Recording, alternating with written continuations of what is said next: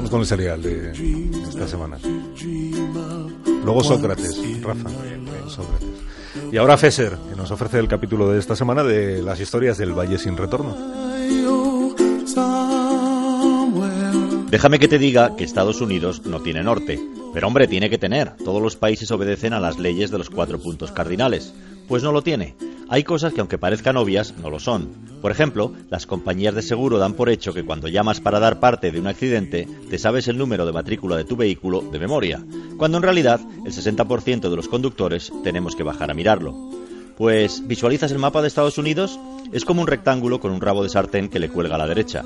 La península de Florida, por cuya parte más baja, Miami, atraviesa felizmente el paralelo 25. En diagonal, en la esquina opuesta del mapa, está Seattle, en el estado de Washington, que hace frontera con Canadá a la altura del paralelo 48. Y ahora, en ese mismo mapa, vamos a hacer zoom sobre nuestros protagonistas, los Corcoran, que van persiguiendo a un todoterreno de color negro en Devil's Den Road, la carretera de la guarida del diablo. A la izquierda, un pequeño lago, Miners Lake. A la derecha, la reserva india de la nación moicana, The Mohawk Reservation. Población, Danémora, Estado, Nueva York. Distancia a Montreal, una hora y 30 minutos en coche. Paralelo, 44. Repasamos. El territorio de Estados Unidos queda comprendido entre el paralelo 25 y el 48 y los Corcoran conducen a la altura del 44. Sin embargo, técnicamente no están en el norte, sino en el este. ¿Qué me estás contando? Lo mismo que te decía al principio cuando no me has hecho ni caso, que Estados Unidos no tiene norte.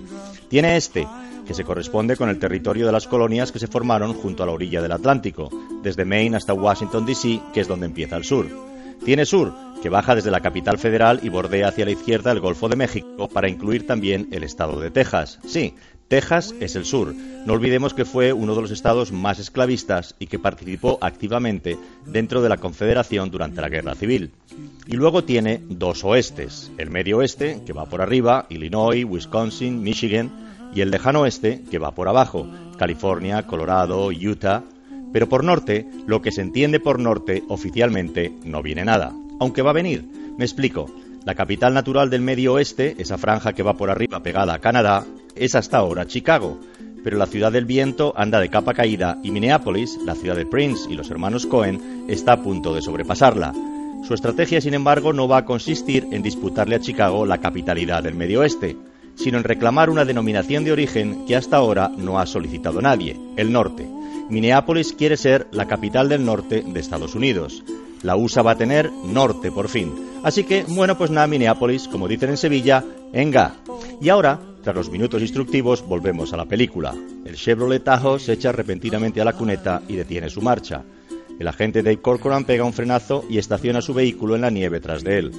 Del todoterreno desciende un hombre agitando los brazos. Va vestido de negro, de arriba abajo, y calado por un sombrero desteñido de tonos claros. Dos tirabuzones le cuelgan a los lados de la cabeza. Es un judío jasídico, de Geset, nombre representado en la anatomía sagrada por el brazo derecho que viene a ser la bondad de Dios.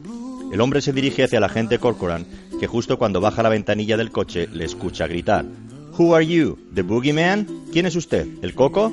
¿Se puede saber por qué me persigue? Rachel reconoce inmediatamente al individuo porque ha visitado en varias ocasiones su tienda de Dannemora. No a por alimentos, que no son kosher, pero sí a por velas y otras supplies. El tipo es simpático y, excepto en lo religioso, bastante abierto. Rachel ha mantenido conversaciones interesantes con él y ha aprendido, por ejemplo, que su corriente hasídica desacredita el sionismo como una herejía y cree que la existencia del Estado de Israel impide la llegada del Mesías. También que como no puede tener contacto físico con una mujer, en lugar de ofrecerle la mano, se despide de ella siempre con air hugs, abrazos al aire. Esto consiste en que el judío coloca sus manos a la altura de los hombros de Rachel, aunque bastante separadas, y hace como que le abraza. Y también le ha confesado, porque Rachel se pasa el día canturreando en la tienda, que para él es pecado de tentación escuchar cantar a una mujer, pero que como Rachel lo hace también, él la escucha y luego va a arrepentirse a la sinagoga. ¿Are you the boogeyman? le repite alterado el hombre a su perseguidor. Dave se identifica como el agente Corcoran y le explica que investiga el caso de un coche como el suyo que fue visto circulando a 90 millas por hora en esa misma carretera. El hombre, que dice llamarse Ethan Ackerman, niega la posibilidad de que se trate del suyo. Él jamás ha traspasado el límite de velocidad de 55. Bueno, le dice Dave, ¿hay alguien más que conduzca ese coche en su familia? Mi hija mayor, le responde, pero nunca por aquí, solo para ir a la escuela y vivimos en New Hampshire. Momento en que Ethan reconoce a Rachel en el asiento del copiloto, esta le sonríe y la tensión se desvanece por completo. Dígame, agente Corcoran, ¿qué día dice que vio mi coche circulando a 140 kilómetros por hora? El mismo día en que mi esposa le sacó una foto con el móvil. Espere un segundo que le digo. Ajá. Aquí está, el 23 de septiembre. El 23 de septiembre, repite incrédulo el señor Ackerman con una risotada. Entonces olvídese. Era Yom Kippur y ningún judío que se precie de serlo podría haber conducido en ese día. Tal vez su hija, le insiste Dave.